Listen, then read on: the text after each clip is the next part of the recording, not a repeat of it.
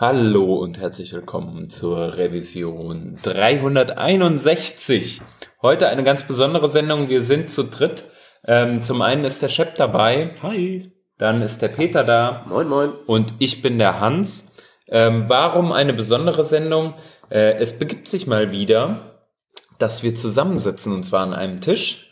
Ähm, wir drei hier also eine unvirtuelle Aufnahme, eine äh, Aufnahme im realen Raum. Real life sagt man, glaube ich. Real heutzutage. life, im real life, im realen Leben. Ist das geil? Ich find's geil. Ähm, genau, wir haben uns auch ein Thema rausgesucht heute, äh, über das wir gemeinsam sprechen wollen, äh, was aufgrund eines Artikels, äh, der uns begegnet ist, nochmal hochgekocht ist. Worum geht's da? Shep, ich glaube, du hast dir das äh, so ein bisschen genauer angeguckt, ne? Genau. Ähm, da geht's um einen Artikel von dem Philip Walton. Ähm, und der ist überschrieben mit dem Titel Idle Until Urgent.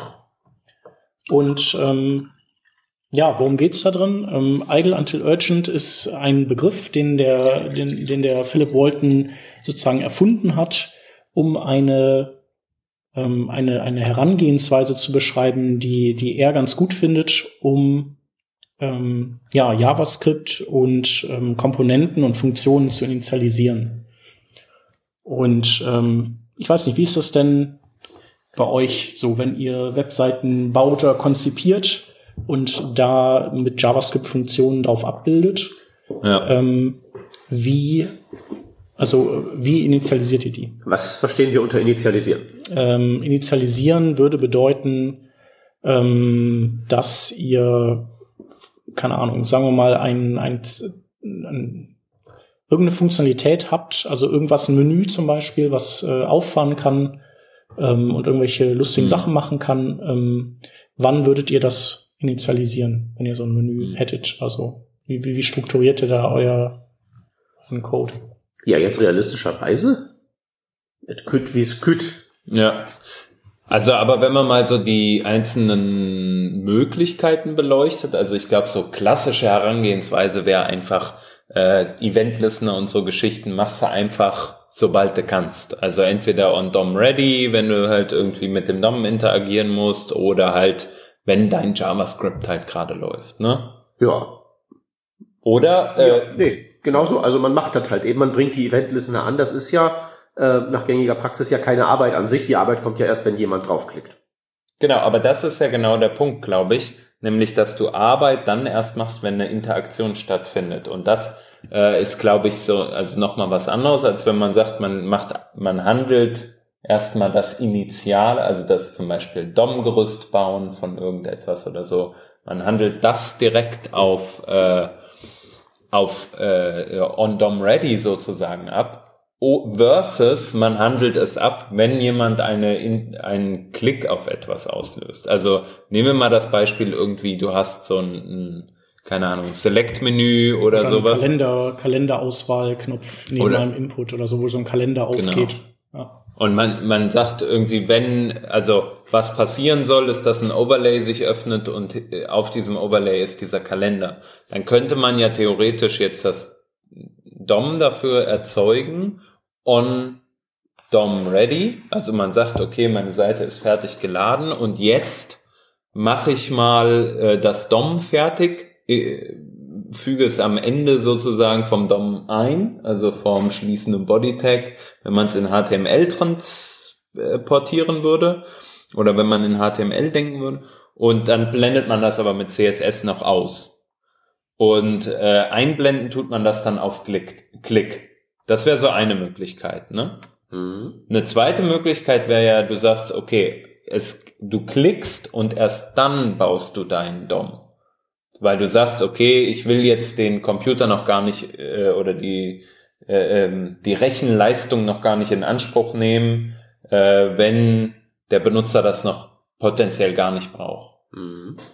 Und äh, wenn ich jetzt so in, in React denke, dann hat man ja ganz, also verschiedene äh, Cycle-Methoden, die man innerhalb einer Komponente äh, verwenden kann.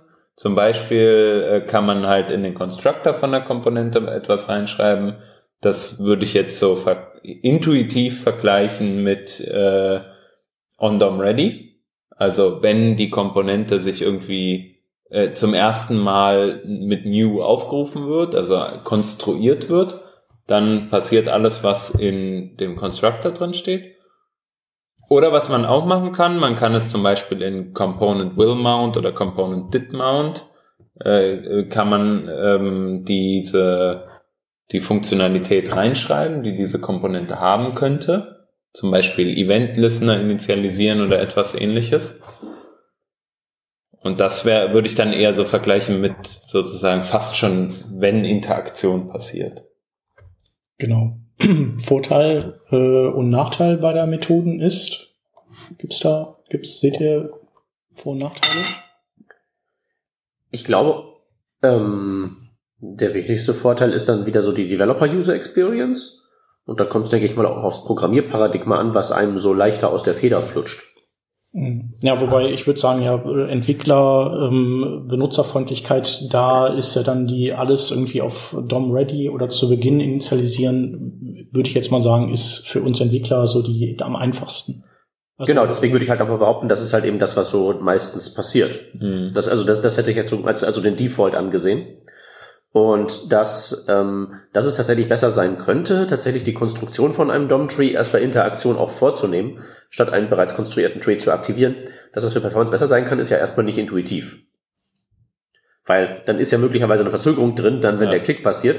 Und dann möchte man ja meinen, dass das, ähm, dass es, dass es darum geht, das zu beschleunigen. Mhm. Und dann lieber, dass man am Anfang, wo sowieso wahrscheinlich Ladezeit, wo Ladezeit stattfindet, dass man das dann, dass man das dann dann bezahlt zu dem Zeitpunkt. Ja. Genau, das sind, das ist auch tatsächlich äh, der, dann, also der Nachteil der On-Demand-Methode, dass in dem Moment, wo man dann tatsächlich interagieren möchte, man eben erstmal keine Reaktion bekommt, weil eben erst zusammengebaut werden muss. Ähm, Potenziell auf Mobile ja gerade total problematisch. Ne? Also das heißt, man muss mhm. sich auch dann bei sowas dann wieder Gedanken machen über einen Loader oder etwas ähnliches Genau. Und, und kann man das, kann man das eigentlich überhaupt, also du hast jetzt gerade von React und den Lifecycle-Methoden mhm. gesprochen, könnte man das überhaupt da abbilden? Also eine Komponente bauen, die sozusagen den Renderschritt vollzieht, wenn irgendwas ja, passiert. Also man könnte halt eben so Conditional Rendering in der übergeordneten Komponente machen gleichsam. Genau. Also du müsstest dann, du dürftest die Komponente sozusagen erst dann, also die weiterführenden, weiterführenden Teil erst dann einhängen, ja. sodass dann erst dessen Constructor durchläuft. Mhm. Ja, und bin nicht nur, nicht nur, äh, ja, doch. Du returnst null aus der Render-Function der drüberliegenden Komponente, dann dürfte die darunterliegende Komponente sich ja nicht initialisieren und gar nicht äh, gerendert werden, kein Component did mount, kein Constructor, nichts. Aber wenn dann irgendwie dein State sich ändert auf is visible, dann äh, würdest du sozusagen äh, den richtigen Tree in dein JSX schreiben. Ja. Genau, ein bisschen und, und bequemer wäre ja eigentlich einfach eine Klasse irgendwie so mit dann dash dash is visible einfügen, statt halt eben den Wechsel zwischen null und dem ganzen Komponententree. Hätte ich jetzt behauptet. Klassisch gesehen würde ich da so, sofort sagen, ja. Ähm, ich überlege gerade, wie habe ich es intuitiv in so React-Komponenten in meinen Applikationen gemacht und für mich war es eigentlich intuitiv, einfach null zu return, ohne dass ich mir Gedanken über die Performance an der Stelle gemacht habe. Mhm. Weil ich ja sag einfach, ich sag einfach, hey, was ist mein aktueller State? Okay, dann return ich einfach nur null, weil dann bin ich fertig und dann brauche ich mir nicht über eine if also über so einen Ternary Operator oder so, mhm. äh, für meine Klassen noch irgendwie Gedanken machen oder noch hier Module Class Names mit einbinden oder wie auch immer. Ähm, genau, aber grundsätzlich hast du natürlich recht. Also ich glaube, klassisch, der klassische Weg, da ist es viel einfacher halt eben eine Klasse zu setzen oder nicht. Ja, zumal ja auch so dieses ganze ähm, Trennung der Schichten und so Ding ja darauf hinausläuft, dass die Frage sichtbar oder nicht ja wirklich eine, eine Frage der Sichtbarkeit des Designs ist Ergo ist es CSS, ergo ist es eine Klasse. Ja. Also so meinem jQuery Jockey tun entspringt das so als erstes, als natürlicher Weg. Oder es ist Aria Hidden. Äh, und oder, würde ich mal sagen. Ja. Ähm, genau, und ähm, hier die Geschichte von dem Phil Walton, die liegt, die, die, die eröffnet sozusagen einen Mittelweg zwischen diesen äh, beiden Strategien, die ihr gerade genannt habt. Ähm, und zwar, äh, also wenn, wenn man alles bei DOM ready oder wie auch immer, bei wenn die Konstruktoren ausgeführt werden, ähm, da ablaufen lässt, dann hat man halt den Nachteil, dass die, äh, dass, dass quasi die Zeit, bis man interagieren kann mit der Seite, ähm, wächst. Das heißt also, man sieht die gegebenenfalls gerendert und möchte dann anfangen zu interagieren. Betrifft natürlich jetzt nicht äh, iPhone XS äh, Max User, sondern eher so Android User. Ähm, und es passiert halt erstmal nichts. Und äh, die andere, diese, also das ist im Prinzip so ein bisschen wie, wenn wir äh, Z-Index 0 auf Dinge setzen. Wenn wir das schon von vornherein machen, dann äh, wird die Arbeit auch am Anfang aufgewendet und wenn wir dann interagieren, dann kann es halt direkt schnell animiert werden und wenn wir das nicht tun und eine CSS-Animation ausführen, dann verzögert die eben um eine gewisse Zeit, äh, bevor die dann loslaufen kann, weil das ganze Ding erstmal sozusagen ähm, in eine Composition gepackt werden muss. Und ähm, dieses Idle Until Urgent, das macht sich zunutze, den äh, eine ähm, eine Timing-Funktion, die es äh, seit einiger Zeit gibt in Chrome und auch in Firefox und äh, die heißt Request Idle Callback. Und ähm, was die, also die funktioniert so, dass man äh, der einen, einen Callback gibt als ersten Parameter und als zweiten Parameter kann man ein, ein in, in einem Optionsobjekt ein Timeout mitgeben. Und ähm, der Callback wird vom Browser erst ausgeführt, wenn der Browser eben nichts mehr zu tun hat. Und die, diese, diese optionale Timeout, den man mitgeben kann, also nicht mitgeben muss, aber mitgeben kann, ähm, der ist sowas wie äh, so und so viele Sekunden ähm, kannst du mal gucken, ob der Browser idle wird. Wenn es bis dahin, also wenn es bis dahin keine Gelegenheit gab, dann bitte für den in jedem Fall aus. Also, weil ähm, ich kann da quasi von uns berichten. Ich hatte auch mit Request Idle Callback gearbeitet und äh, damals irgendwie das nicht auf dem Schirm gehabt, dass es diese, diese Timeout-Funktion gibt. Äh, warum auch immer. Bin zu doof, äh, W3-Schools oder MDN zu lesen. Ähm, ähm, jedenfalls äh, war bei uns auf der Seite wahrscheinlich durch Third Party einfach so viel los und das los ist, heißt auch Netzwerk-Traffic, dass eben diese nie diese richtige Idle-Phase eingetreten ist und Dinge einfach sehr lange gebraucht haben. Genau, und der Phil Walton, der macht sich das eben zunutze, indem er sagt, ähm, meine ganzen Initialisierungen packe ich in so ein Request Idle Callback rein. Ähm, in dem Fall ohne Timeout. Also der Browser kann da gerne so lange brauchen, wie er möchte. Aber ähm, wenn jemand interagiert mit einem Element, dann äh, nutzt er Cancel Idle Callback. Das ist also so wie bei Set Timeout und äh, Clear Timeout ähm, dass er dann sagt, so, äh, falls jetzt du noch am Rumeideln bist, dann jetzt will der User eben äh, dringend mit dieser Komponente interagieren. Jetzt warten wir nicht mehr, bis du Zeit hast, sondern jetzt kannst du die initialisieren. Und damit hat man eben weder die Last konzentriert zu Beginn, ähm, noch äh, hundertprozentig garantiert erst, wenn man damit interagiert.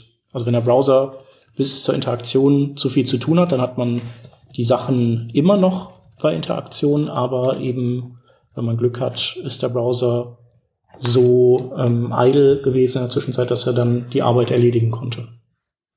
Und das finde ich eigentlich ein ganz gutes Konzept. Ähm, klingt auch ganz überzeugend. Ähm, jetzt hat er das ja gemacht für seine eigene Seite. Ne? Ja. Wenn ich die jetzt vergleiche mit zum Beispiel dem Laden, für den du arbeitest, Chat, mhm. ist das ja im Vergleich dann doch eher unterkomplex.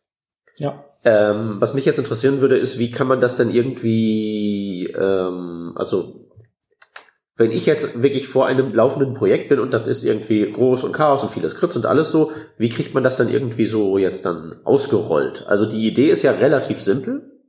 Initialisierung halt verzögern, bis entweder idle oder was passiert. Ja. Aber wenn ich jetzt meinen Bestandscode habe, sei es jQuery Spaghetti, sei es React, wie macht man das? Also ich glaube, also bei React, da äh, müsst ihr, das, das sagt ihr dann, wie ihr das macht. Also ich habe ähm, gerade schon notiert hier irgendwie so React äh, Lazy Component irgendwie so, wäre mal. Gibt's bestimmt auch. Ein Ding. Gibt's das? Also ich bin kein Entwickler, ich laber ja bloß. Weiß ich nicht. Also äh, sagt mir jetzt so, also ich nee, nee, also weiß nicht, was, was, was stellen wir uns darunter vor, dass halt sozusagen das äh, virtuelle DOM oder das Einbinden des DOMs praktisch erst äh, mit dieser äh, Methodik passiert sozusagen? Also ich, ich würde mir darunter vorstellen, eine Komponente, du machst den, den Initial State im Constructor und mhm. das Ding schneidet halt mit, wenn sich irgendwie ähm, der State ändert und du musst sozusagen diese, diese dieses ähm, if so und so return null im, äh, in der Renderfunktion mhm. nicht mehr ähm, äh, manuell einfügen, nicht ja. mehr manuell machen, sondern sozusagen das Ding return per Default null, ja. solange es im Initial State ist. Ja. Also gibt's jetzt sicherlich nicht oder vielleicht gibt's das oder so, aber ich denke mir halt irgendwie, wenn man das zum Beispiel hätte, dann könnte man ja bei seinen bestehenden Components einfach sagen, meine Class, meine Class Component extends React Component ersetzen durch React Lazy Component und dann ginge das, wenn das so einfach funktionieren würde. Man könnte also jetzt das als Hausaufgabe mal für die Hörer funktionieren, äh, äh formulieren. Natürlich das für hatten, die Hörer, nicht für uns. Das ja hatten wir ja mal vor einiger Zeit eingeführt, dieses Konzept der Hausaufgabe. Äh, also ein, eine Hörer-Community äh, oder unsere Hörer-Community kann sich ja mal zusammenfinden und so eine Lazy Component für React schreiben.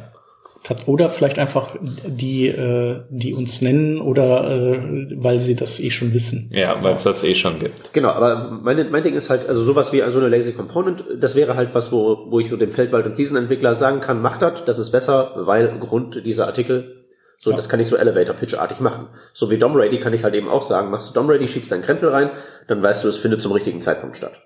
Ja, also ich meine, es ist ja grundsätzlich äh, nichts gegen Dom Ready zu sagen, aber es ist halt, es geht halt besser, ne? Also genau, aber ich meine, wie kann man das, wie kann man sozusagen dieses Pattern konsumierbar machen? Mhm. In React mit der Lazy Component, wie, können, wie kann man das sozusagen anders noch konsumierbar machen? Ja. Naja, man oder sorry, Chef.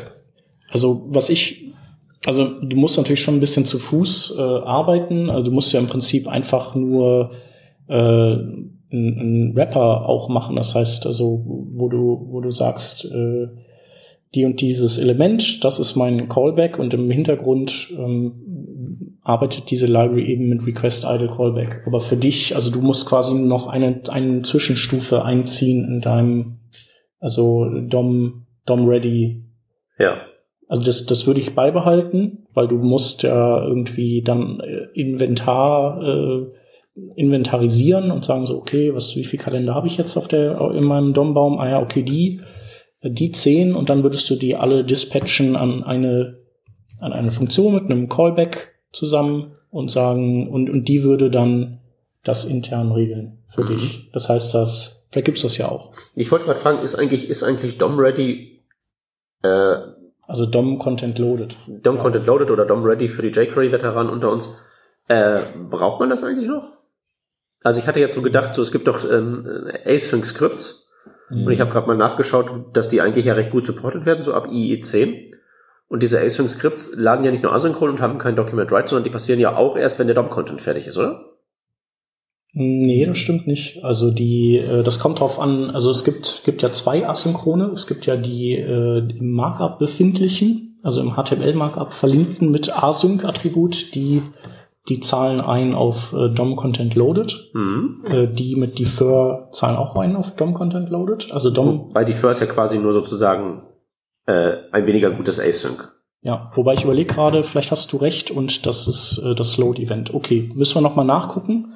Aber auf jeden Fall die, die du ähm, programmatisch erzeugst, also mit äh, Document, Create Element und dann Script und da dann mhm. das Async-Attribut draufsetzt, die sind auf jeden Fall immer außerhalb dieser dieser Events, also beide mhm. Events. Nur ich meine, wenn, sagen wir so, angenommen, wir haben ja, wir bauen irgendwie ein riesiges Bundle, die Main.js, mhm. und das ist Async, dann ja. sind ja auch die darin erzeugten Skripts definitiv nicht da, bevor das DOM da ist.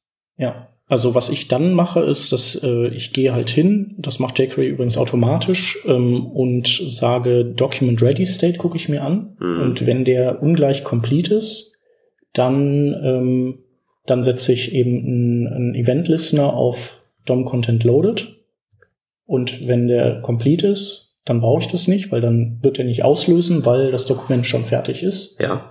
Und dann kann ich eben direkt schon die ganze Nummer äh, laufen lassen. Nee, aber die Frage war, ähm, also wann passiert das denn? Also du hast dein Main-Script und das ist Async. Ja. Das passiert also definitiv nach DOM Content Loaded. Ja. Und dann machst du darin noch irgendwas anderes? Lädst also irgendwelche Skripts, aber die passieren dem dann der definitionsgemäß auch nach DOM Content Loaded. Ja, und deswegen müssen die immer auf DOM Ready State prüfen, also Document Ready State. Warum müssen sie das denn? Weil wenn sie aus einem Skript kommen, das auch erst nach, nach DOM Content Loaded passiert. Also wenn du das garantiert weißt, dass das immer danach kommt, dann brauchst du das Weil, nicht prüfen. genau, weil du, ich wollte, weil das Main-Ding, wenn, wenn, dein- wenn dein Main-Skript, dein Hauptbundle Async ist, ist ja definitionsgemäß da drin alles nach DOM Content Loaded und auch alles, was da drin passiert. nee, es weil kann ja auch vor DOM Content Load geladen sein, wenn es nicht gecached ist im Browser. Das, also ähm, dann, das Async kommt dann doch vor DOM Content Loaded. Und wird dann So. auch ausgeführt. Also ich glaube es, also ich bin mir nicht sicher, ob das, ähm, also es ist halt nicht garantiert, wann das da ist. Das ist ja auf jeden Fall so. Mhm. Ja, also es ist nicht garantiert, wann das geladen ist und in welcher Reihenfolge, aber jetzt die Frage des Ausführens. Ja. Die, die Firm macht's ja auch nach DOM Content Loaded. Ja. Und eigentlich ist ja Class, Genau. ist ja Class Async extends, DOM, äh, extends die Firm. Eigentlich der Fall, oder nicht? Nee, bei, bei Async hast du ja den, hast du ja zum Beispiel, die, die können alle unterschiedlich ausgeführt werden. Während Mhm. bei Defer halten die die Reihenfolge ein, in der die sozusagen gequeued werden. Genau, aber was ist der frühestmögliche Ausführzeitpunkt? Ich frage das nur, weil in meinem Kopf hatte ich Der eigentlich. kann sofort sein. Okay, also definitiv. Ähm, Also es ist so, nur wenn du ein Script beispielsweise ganz unten zum Ende deines Documents hast, also so wie man es früher gemacht hat, man hat sein Script ganz unten als letztes Genau. Tag sozusagen gehabt, bevor das Body-Element schließt, dann kannst du sicher sein, dass sozusagen dein komplettes DOM da ist. mhm, aber das Async stellt diese Funktion nicht her. Nicht genau, Ja. Okay. sondern du musst dann explizit prüfen, ob entsprechend äh, dein Document complete ist oder auf das Document ähm, Den loaded Event Listener draufklemmen. warten. Genau. Ja. Mhm. Okay. Und genau. Aber du hast überlegt, ob, ob man mit Hilfe dieses Attributs sich dieser, also ob das das quasi für einen erledigt schon. Ja, also dass man dann ähm, sozusagen dieses DOM Content Loaded Event eigentlich nicht mehr braucht, sondern dass es ein Workaround ist für Skript steht im Head und ist nicht Async oder sowas. Äh, ja. Ist aber jetzt vielleicht auch ein Detail, ähm, was die Hörer uns nochmal erklären könnten. Weitere Im Hausaufgaben? Zweifelsfall. Weitere Hausaufgabe, genau. Genau, ich habe aber noch ein anderes Pattern, was wir bei uns einsetzen, und zwar ähm, ich äh, oder ich verkette, ähm, das habe ich vielleicht schon mal irgendwann erzählt, aber wir nutzen den Mutation Observer Mhm. und damit ähm, führen wir sozusagen ein Buch darüber, welche Elemente bei uns reinkommen. Ähm, für ja für den IE10, der noch keinen Mutation Observer kann, äh, arbeiten wir mit äh, einer ganz klitzekleinen Animation, die auf jedem Element drauf ist. Und dann haben wir ein Animation End Event, auf das wir hören. Und dann kriegen wir halt mit, wenn Elemente im DOM auftauchen und ich registriere bestimmte Selektoren gegen Callbacks. Also wenn ich, äh, keine Ahnung, ein Kalender-Widget habe, dann ist eben Punkt Calendar äh, der Selektor und den registriere ich mit einer Callback-Funktion. Und jedes Element, was durch den Mutation Observer durchgeht, wird eben dann geprüft gegen die Selektorliste. Und äh, wenn ich da ein Match habe, dann wird die, oder wenn ich, kann ja auch mehrere Matches geben, wenn, wenn das auf mehrere Callbacks zutrifft, dann werden die halt dagegen ausgeführt. Das alleine wäre ja auch immer noch so, also da hast du ja keinen äh, DOM Content Loaded mehr, hast du Mhm. nicht mehr das Event. Und was halt auch cool ist, du kannst halt nachträglich Zeugs rein Ajaxen und du musst dann nicht irgendwie manuell nochmal das Initialisieren auslösen, sondern ähm, das, das macht halt, das kriegt der Observer dann auch mit. Und ähm, du hast aber trotzdem relativ konzentriert immer noch diese ganze JavaScript-Ausführung, deswegen habe ich das dann verkettet mit äh, einem Intersection Observer. Also wo ich sagen kann, äh, bitte initialisiere ein Element erst, wenn das in eine gewisse quasi Safe Zone um den Viewport herum reinscrollt. Und In, Genau, vielleicht noch kurz nochmal äh, nachgeholt. Intersection Observer bedeutet, du kannst damit einen Callback schreiben, der sozusagen ausgelöst wird, wenn ein bestimmter Bereich deiner, deines, äh, deiner Website sozusagen in den Viewport käme. Genau, also der beobachtet erstmal nur, ob du kannst halt standardmäßig, du kannst eben die, den, die Überschneidung zweier Objekte damit beobachten und wenn mhm. du nur eins angibst, dann ist das andere das Referenzobjekt der Viewport. Und dann kannst du noch so Offsets angeben. Das heißt also, wenn du sagst, so, ich möchte irgendwie 500 Pixel unten am Viewport noch so als extra Pufferzone haben, damit das nicht erst wirklich, damit das schon vorher anfängt zu initialisieren, wenn das so sich nähert der Kante. Ähm, genau, und was du dann daraus machst, ist dir selber überlassen. Und ähm, ähm, wir haben das eben genutzt, um unsere Elemente lazy zu initialisieren. Wie wirkt sich das eigentlich so auf Scrolling-Performance aus? Wenn du irgendwie runterscrollst, es rollt was rein und ist dann, wird dann initialisiert. Hakelt das auf meinem Supermarkt Android-Telefon? Ähm, also auf dem, ich glaube auf dem äh, iPhone hakelt das, oder auf dem Telefon hakelt das nicht. Und das, das liegt aber nicht daran, dass das Telefon so toll schnell ist, sondern dass die das Scrollen sozusagen entkoppeln von, ja genau, der Hans sagt mir gerade, dass der Intersection Observer, dass es den auf Safari und iOS Safari nicht gibt. Deswegen Stimmt. fluppt das da so. das ja. erklärt einiges. Genau, da gibt's aber einen Polyfill dafür und mhm. ähm, ja, der muss es erstmal dann tun, bis, bis die das nachreichen. Grund Polyfill allgemein oder Polyfill für diesen Scroll-Use-Case? Ein Polyfill allgemein für den Intersection Observer. Mhm, okay. Genau. Der macht dann halt so das Klassische, dass ich an Scroll-Events hängt und dann dieses Get Client Bounding Rect von Elementen zieht, Layout Trashing, ich weiß, aber ähm, genau, ich weiß gar nicht, von wem der nochmal war, aber äh, sagen wir so, die Safari-Geräte sind jetzt, äh, also bei denen merkt man nicht an, dass sie das nicht nativ unterstützen. Ja, ja, die sind ja so schnell genug. Ja. Ja, und äh, IE11 hat das auch nicht. Ähm, da verwendet ihr entsprechend auch diesen Polyfill Genau. Ähm, Finde ich jetzt interessant, was du gerade sagtest, wie der Poly Polyfill agiert, nämlich mit einem der wahrscheinlich performance-kritischsten Methoden, die es im JavaScript-Universum so gibt, äh, nämlich get client, äh, bounding client rect.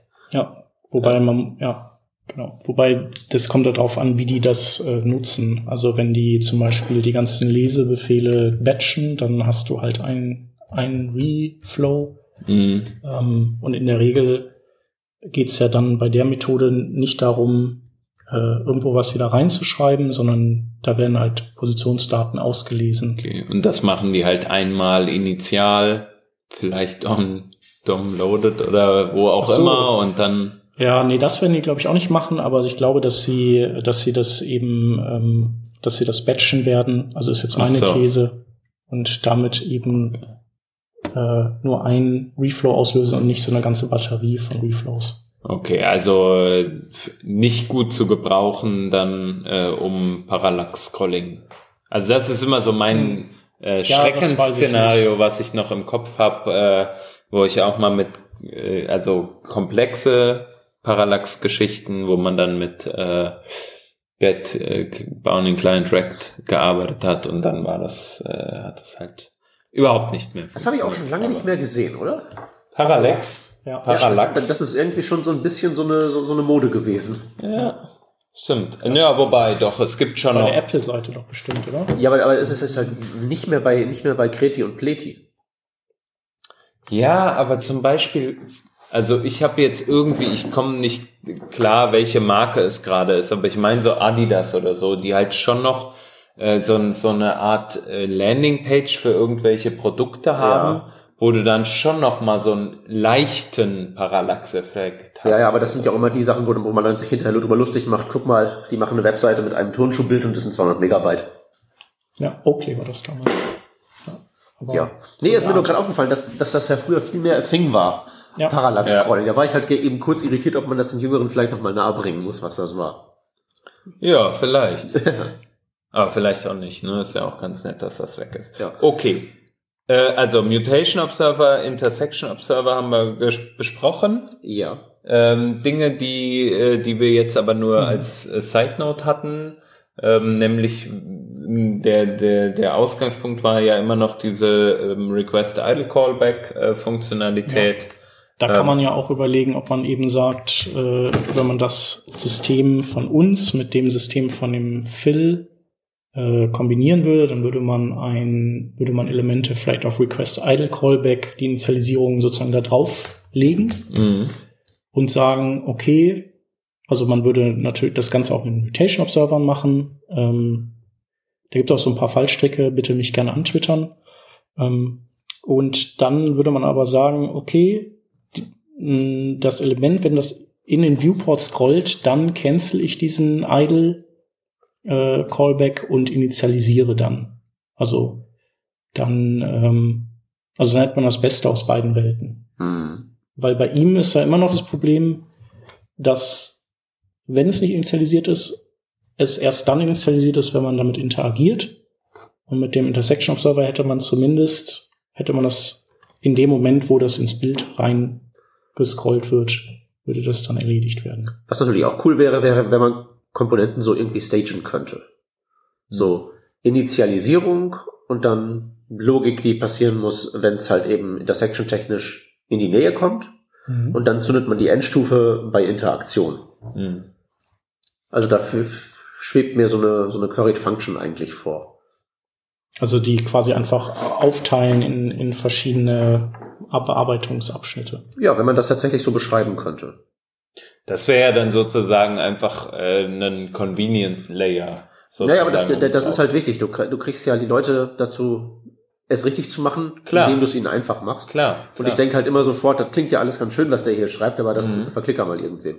Ja, das ist halt das, was du angesprochen hast, auch mit Lazy Component. Ne? Es wäre halt schön, wenn man noch sowas äh, da, also sagen wir mal, was mehr High-Level-mäßigeres hätte, wo man sagt, okay, das hier ist der Code, den du bitte ausführst, wenn du, äh, wenn du mal, also wenn du gestartet wirst. Mhm. Das hier ist der Code, um dich bereit zu machen, gelbe Ampel sozusagen. Ja, genau, genau. Und äh, grüne Ampel ist dann äh, der äh, Code, den du jetzt abfeuerst, wenn es dann äh, das Event ausgelöst wird. Genau, und da ist ja auch, die, hat ja Chef schon das Stichwort genannt, Batching. Das ist, glaube ja. ich, auch wirklich so ein Ding, wo es halt echt noch was zu holen gibt, so im Frontend-Land. Weil ich glaube, das meiste ist halt eben noch so, du hast ja ganz zu Beginn gefragt, wie machen wir unsere ähm, Initialisierung der Komponenten? Und da habe ich ja das simpelste, schrägstrich blödeste genannt. Und ich glaube, es ist halt immer noch viel zu viel von Frontend-Code einfach blöd im Sinne von Zeug passiert halt, mhm. wie es einfach zu schreiben ist. Und ähm, wenn man halt irgendwie so Sachen viel mehr einer zentralen Instanz unterwerfen würde und das halt mit so Patterns skanieren würde, wie halt diesem Ampelsystem, ja dann könnte man einfach aus dem, was wir haben, schon so viel mehr rausholen. Einfach nur, wenn Sachen intelligenter aufgezogen werden. Ja. Oder wenn man halt eben ein, oder sagen wir so, intelligenter aufgezogen klingt so einfach, wenn man halt eben ein Pattern finden würde, das userfreundlich ist, dass das dann intelligent aufzieht. Ich glaube, das also so abzubilden nach dem Ampelsystem, wie du es jetzt genannt hast, ähm, ist gar nicht so schwierig. Also da sozusagen eine Mini-Library für zu schreiben. Ähm, ich frage mich, wie würde ich das jetzt abbilden, zum Beispiel in React? Ähm, also ich kann mir schon vorstellen, wie ich das initial beschreiben würde, aber ich glaube, so eine Library könnte man nicht gut schreiben, dass sie einfach mit React äh, zu nutzen wäre, oder? Nee, ich glaube, React ist, ähm, das ist halt so ein Ding und da werden wir halt irgendwie in ein paar Jahren draufschauen, so haben wir das damals gemacht. Ja. Aber wir haben dann was Besseres. Also, weil ich glaube schon, das ist ja, das ist ein, also, ne, ich will jetzt hier nicht die Angulars und, und so der Welt bashen, aber das React ist ja wirklich sozusagen die simpelste Implementierung von einem Pattern, das sich ja schon irgendwie äh, als ganz nützlich erwiesen hat, nämlich dieses funktionale UI. Aus Daten folgt ein, folgt ein User Interface und aus anderen Daten folgt ein definiertes anderes. Aber es ist halt immer noch dann, glaube ich, zu simpel, um wirklich so ohne weiteres gut zu werden. Mhm. Dann merkst du ja daran, sobald deine, deine Applikation anfängt zu haken, ersetzt du halt diese ganzen simplen Functions, die du bisher gebaut hast, durch irgendwelche Pure Components, die dann ja ungefähr das gleiche, den gleichen Effekt erzielen, aber es ist dann doch schon äh, das Ziel verfolgen mit anderen Mitteln als den simpelsten. Und wenn wir halt eben dann jetzt so Ampeln da drin hätten, wo eventuell, jetzt bin ich mal ganz groß, die Library vielleicht noch in der Lage ist, ähm, also weil das mit dem Currying ist ja so, wenn wir das in JavaScript machen, ist es ja eine Function, die returnt eine Function, die returnt eine Function, die returnt ein mhm. Ergebnis. Aber in anderen Programmiersprachen ist so eine Funktion nicht zu unterscheiden von einer Funktion, die tatsächlich drei Parameter akzeptiert. Mhm. Das ist äh, da dann immer semantisch das Gleiche. Und wenn es jetzt eine Möglichkeit gäbe, sowas in JavaScript zu formulieren, könnte es ja theoretisch ein intelligentes Framework geben, das lernt. Also jetzt nicht so Machine Learning mäßig, sondern es einfach nur mitschneidet, wie sind, wie verhalten sich diese Komponenten, so im Mittel, so über die Laufzeit von so einer Applikation, und dann wird das Ding schneller, weil das Ding halt eben lernt, wie Komponenten initialisiert werden müssen welche Ampelphasen gleichzeitig abgefeuert werden müssen, ob das Ding vielleicht so, ein, so, eine Kleinigkeit ist, wo es sich lohnt, das auf einmal zu machen. Und bei anderen Komponenten lernt man, dass es immer ist, die Komponenten werden immer in diesen drei Phasen definiert, aber vielleicht lohnt es sich bei einem wirklich, das auch in drei aufzuspalten. Manchmal sind es zwei Phasen, manchmal ist es eine Phase. Mhm. So, ist jetzt die Frage, weil es geht natürlich jetzt hier auch vor allen Dingen ums, ums Initialisieren. So, was machen wir, wenn es lädt? Aber ich finde halt irgendwie, das ist, äh, also wenn es um die Frage geht, wie kriegen wir unsere Sachen schneller im Web, kann es nur zwei Möglichkeiten geben. Entweder wir machen weniger oder wir machen die Dinge sehr viel intelligenter als im Moment. Hm. Ich habe keine Ahnung, wie das gehen soll, was ich jetzt gerade beschrieben hm. habe, aber ich finde, das müsste mal irgendwer machen. Ja. Bei so einer Aufteilung in Initialisierungsabschnitten, ähm, da stelle ich mir eben auch die Frage, wie, wie könnten die, welche könnten das sein? Also was gibt's da für für Dinge. Also ich finde schon das, was, was äh, ähm, der Peter eben gesagt hat, ne? diese drei Phasen, so du hast etwas zum Start-up, du hast etwa, vielleicht reicht das nicht. Vielleicht reicht das nicht. Du hast, etwa, äh, du hast etwas, was nochmal vorbereitend wirkt. Du, du parst einfach nur ein Template, zum Beispiel.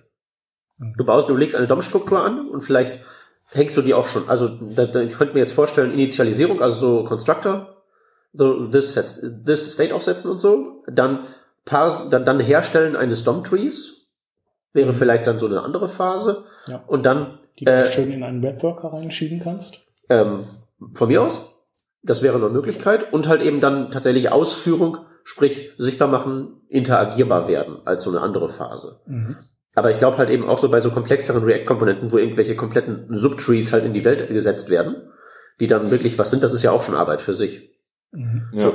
Und speziell ist es halt eben auch so dieser Request-Idle-Callback. Ich finde, das ist halt auch so eine Sache, ähm, äh, wo, wo man vielleicht auch noch, was mir da jetzt so fehlt, ist, dass man, den, dass man wirklich auf den Browser, der ja unterschiedliche Task-Queues hat, etwas direkter hinwirken kann, um zu sagen, das ist jetzt ein Microtask zum Beispiel und der wird halt eben priorisiert behandelt und das ist halt eben ein normaler Task, dass man dann so dieses ähm, äh, hier Request, nicht Idle Callback und nicht Request Animation Frame, sondern dieses Set Immediate Ach so, das gibt's nur im IE.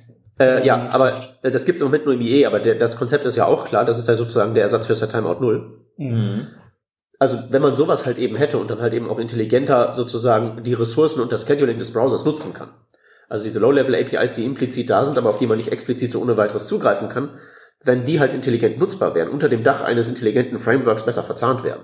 Das, das ist es halt, was du sagst, ne? unter dem Dach eines intelligenten Frameworks, weil ich glaube, wenn du halt also die ähm, ein Entwickler sollte sich nicht damit beschäftigen müssen, nee. dass Garbage collected wird, sage ich jetzt mal so als einen Punkt. Also ja. ich will mich halt nicht mit dieser mit dieser Low Level mit dem Low Level Zeug beschäftigen, sondern ich will halt, wie du schon sagst, ne, äh, funktional irgendwie äh, beschreiben, was als nächstes passiert und das wegen mir in, gecurried in irgendwelche äh, in der, also in einer gecurryten Function in einer Function schreiben.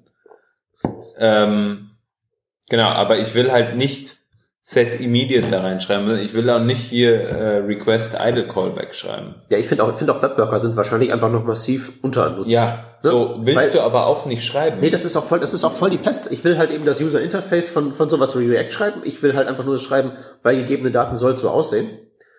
Bei, bei React machen wir das ja genau, also mit dem Virtual DOM genauso. Also wir würden ja nicht eine eigenständige Implementierung schreiben wollen für, für sowas. Genauso ja. wie hier, weiß ich nicht, gut Redux oder irgendwelches Store Management, da machst du dir vielleicht nochmal Gedanken drüber, wie du das machst, aber theoretisch kann, verwendest du halt eine Library dafür. Ja.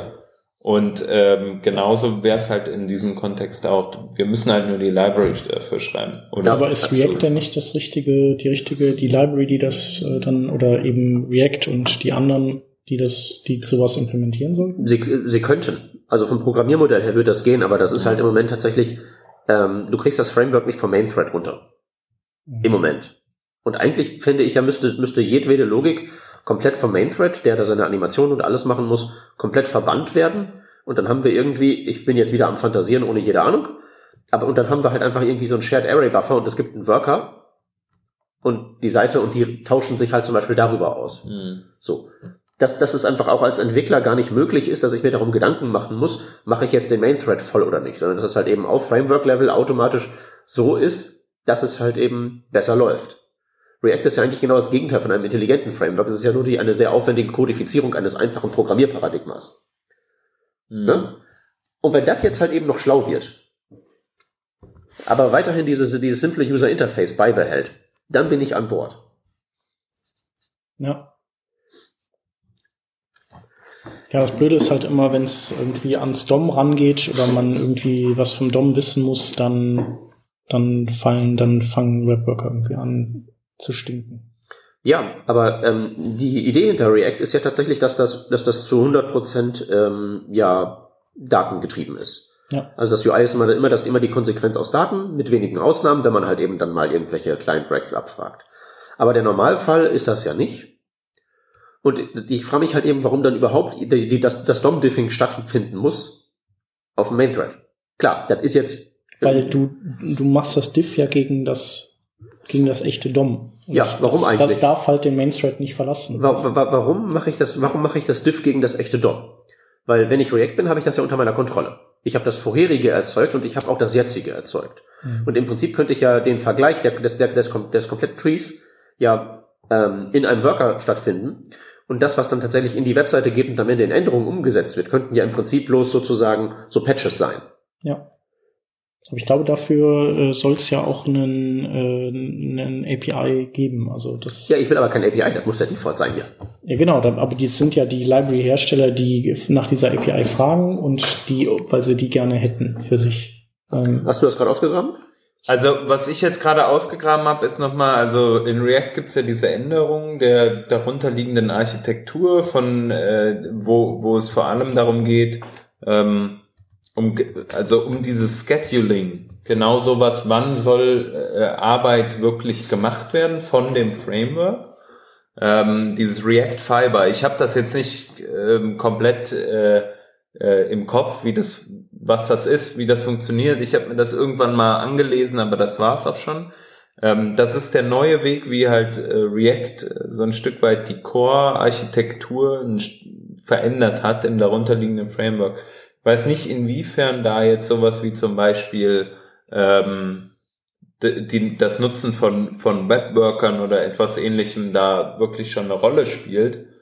Ähm, ich weiß nur, dass ich da halt auf gerade dieses, äh, diese, dieses Scheduling, so ein mhm. bisschen, mhm. wann mache ich Arbeit vom Framework her, ähm, genommen wird. Also es könnte sein, dass das genau in diese Kerbe schlägt, die wir hier gerade äh, nochmal ja nochmal äh, ausdrücken. Ja, aber trotzdem, ich weiß halt nicht, ob das reicht, weil ich meine, wir machen ja immer kompliziertere Software, das ist ja nun bekannt, dass das immer passiert, egal wie schnell die Rechner werden, aber sie werden halt ja auch nicht mehr schneller. Mhm.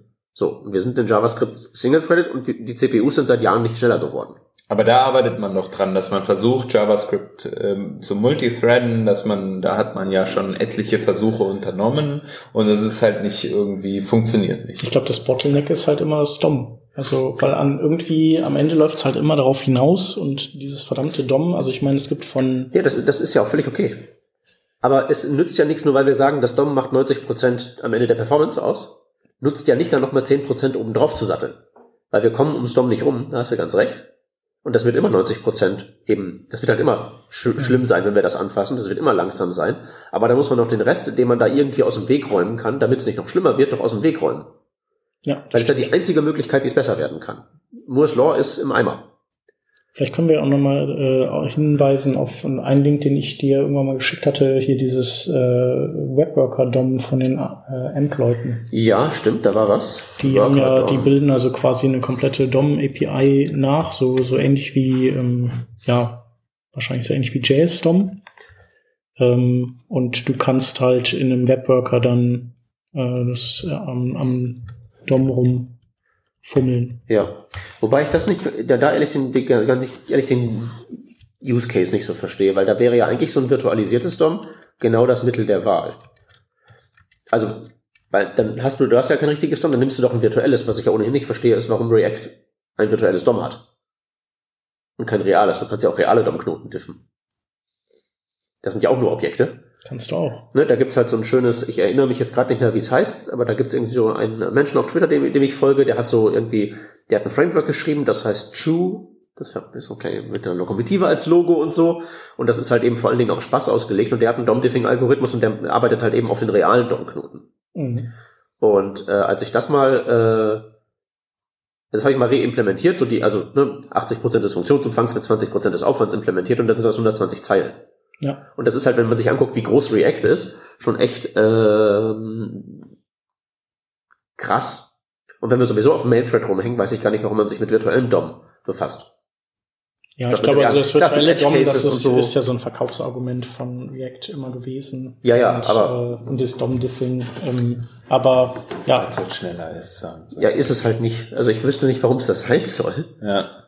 Aber dafür haben sie, dafür gibt's das ja jetzt alles gar nicht mehr so mit diesem Virtual DOM, sondern das ist ja jetzt alles Fiber. Mhm. So und bis äh, was wir auf jeden Fall nochmal nachforschen sollten, was was Fiber da genau macht. Was jetzt auch noch geplant ist, übrigens demnächst ist ein Display Lock API. Das heißt, du kannst quasi dein, die, du kannst die Darstellung einfrieren. Das ist der Plan und kannst dann im DOM rumwursten und du hast quasi wie so einen Freeze-Shot, wie von an deinem Fernseher, wenn du so aufs Klo gehst, machst du Pause und dein DOM, also das Gesehene verändert sich nicht, währenddessen wird im DOM rumgewurstet und danach machst, gibst du den Lock wieder frei und dann erst macht er ein Relayout und ein Repaint, dann also alles auf einmal. Ja, oder, oder halt, wie soll es ja eigentlich im Prinzip so ganz alt hergebrachtes Data Locking. Ja. Eigentlich, ne? Genau. Hm. Dass du erstmal so all deine Änderungen da einfließen lassen kannst und der Browser denkt nicht jedes Mal, oh, ich muss jetzt aber ganz dringend ähm, das jetzt auch äh, sofort äh, umsetzen. Anzeigen, ja. ja. Hm. Macht es natürlich äh, noch mal einfacher, wieder nicht mehr drüber nachdenken zu müssen, wie du gerade dein DOM manipulierst. Solange du ein Framework hast, das halt eben wirklich so dieses, diese State Changes mitkriegt, um dann ein Lock zu machen. Mhm. Und natürlich ist das Problem, äh, ja, wobei, nee. Ja, Punkt. Ja, also eigentlich ist es recht einfach. Ne? Also selbst wenn man dann diese API aufruft und vorher einmal sagt, so bitte stopp kurz, mhm. Ich vermute mal, dass du immer noch wahrscheinlich mit der Maus irgendwie Hover States bekommst und so ja. Sachen. Ähm, nur es wird halt einfach so das Rendering erstmal abgekoppelt von dem, was im DOM passiert. Das kriegt erstmal nicht mehr Bescheid gesagt und denkt, das wäre halt alles beim Alten. Mhm. Und ähm, genau, und irgendwann verbindest du die zwei Seiten wieder. Während du klickst, passiert dann das Ändern deines DOMs und alles explodiert. Aber das, vielleicht könnten wir diese äh, ähm, Log API in, einem, in einer anderen Sendung nochmal ähm, verfolgen, wenn wir das einmal ausgetestet haben. Das wäre, glaube ja, ich, äh, die gibt, cool. gibt's auch noch nicht. Also die, das Chrome-Team äh, werkelt da gerade dran rum. Shep hat also, wieder einen Blick in die geheimen Bücher der Browserhersteller. Ja, wobei, wenn bis die Folge raus ist, ist das, äh, das die Display Log API bestimmt auch schon implementiert. Schon, schon live im ja. aktuellen Chrome. Genau, ja. Chrome 78. Ja. ja. Genau. Nicht, weil wir so lang brauchen mit dem Release. Ich Niemals. dachte jetzt eher, weil Chrome so schnell ist, ja. das Chrome-Team. Genau. Ja. Ja, gut. Ähm, ich denke, um das nochmal abzurappen, äh, wir haben eigentlich über das Thema äh, Idle until urgent sprechen wollen. Ähm, ich glaube, das haben wir auch getan, aber auch noch viele andere Themen beurteilt, äh, äh beleuchtet, beurteilt vielleicht auch. Verackert. Verackert vielleicht auch. Verwurstet. Verwurstet. Mhm. Ja. ja. Oder verkäst. Ja, für die Vegetarier. Für die Vegetarier. Genau. Ja, auf jeden Fall sind die Pferde, die Gäule mit uns durchgegangen. Ja. Und bevor wir noch weitere äh, Analogien hier ja. ziehen. Genau, gibt's noch ein paar kleine Hinweise, die wir äh, nämlich bringen wollen. Es gibt A, keine Links heute. Oh, schade. Falls ihr was habt, was wir mal verlinken sollten, ne? Sagt uns Bescheid. Oder besprechen sollten. Genau oder äh, was wir hier in der Sendung mal besprechen sollten mit einem Gast beispielsweise oder ihr selbst meint, ihr seid ein toller Gast. Wir suchen ja immer und würden uns freuen, wenn ihr da auf uns zukommt. Ähm, außerdem wollten wir ein bisschen betteln. Ähm, zum einen, äh, falls ihr uns noch nicht auf Social Media folgt, macht das doch mal und sagt doch mal euren Freunden Bescheid, äh, die auch an so Webthemen interessiert sind. Die sollen uns mal folgen, äh, sollen uns mal einen Kommentar da lassen, äh, wenn was zum Thema einfällt. Und dann gibt es noch etwas ganz, ganz Neues. Wir werden es euch auch in den Show Notes verlinken. Wir haben nämlich jetzt einen Patreon am Start. Ihr kennt das bestimmt von so verschiedenen Open Source Projekten und Entwicklern. Da kann man kleine Spenden ähm, an ja, Projekte verteilen. Und wir würden euch äh, uns sehr freuen, wenn ihr äh, diese Sendung regelmäßig hört und sagt irgendwie, ihr seid nicht ja. ganz blöd. Ihr seid nicht ganz blöd. Akzeptabel genau. gleichsam. Ja, und das, was ihr da macht, ist, ist toller Content und so. Und ähm, ja, dann würden wir uns freuen, wenn ihr uns vielleicht ein paar Euros, Euronen. Patreon ist ja so das neue Flatter. Ich glaube, Flatter ja. ist ja irgendwie, gibt's noch, aber haben wir ja auch. Aber ich glaube, das ist es irgendwie nicht mehr so. Ist, ist nicht mehr so ganz aktiv. Es ist mehr so ein Zombie, oder? Und äh, ist, ich glaube, ähm, Patreon ist auch ein bisschen internationaler aufgestellt. Ihr kennt das sicher alle. Guckt einfach mal rein. Wie gesagt, wir verlinken es und wir freuen uns natürlich über eine kleine Spende. Das ist ja ganz klar. Ähm, genau, einen Aufruf gibt's dann noch und das ist dann auch der letzte. Äh, wir suchen Sponsoren. Wir suchen für diese Sendung äh, jemanden, eine Firma, mehrere Firmen, die sich äh, ja bereit erklären, uns gegen ein bisschen Werbung äh, etwas Geld zu geben, damit wir hier die Aufnahmen äh, auch finanzieren können. Genau, und vielleicht können wir dazu sagen, äh, man muss ja nicht unbedingt für ein Produkt auch nur äh, bei uns äh, sich beteiligen, sondern man könnte ja auch Kollegen suchen die äh, Working Draft hören und die deswegen vielleicht gut zu euch passen. Wir kennen da so ein paar Webentwickler. Genau. Ähm, also wenn ihr da was habt, kommt auf uns zu. Comments at workingdraft.de ist immer eine gute Adresse, äh, um uns jegliche Art der Anmerkung und Kritik zukommen zu lassen oder einen Sponsoring-Vorschlag. So, jetzt haben die alle abgeschaltet. Genau. Wir schalten auch ab. Wir sagen vielen Dank fürs Zuhören und äh, bis nächste Woche. Tschüss. Macht's gut. Ciao. Adios.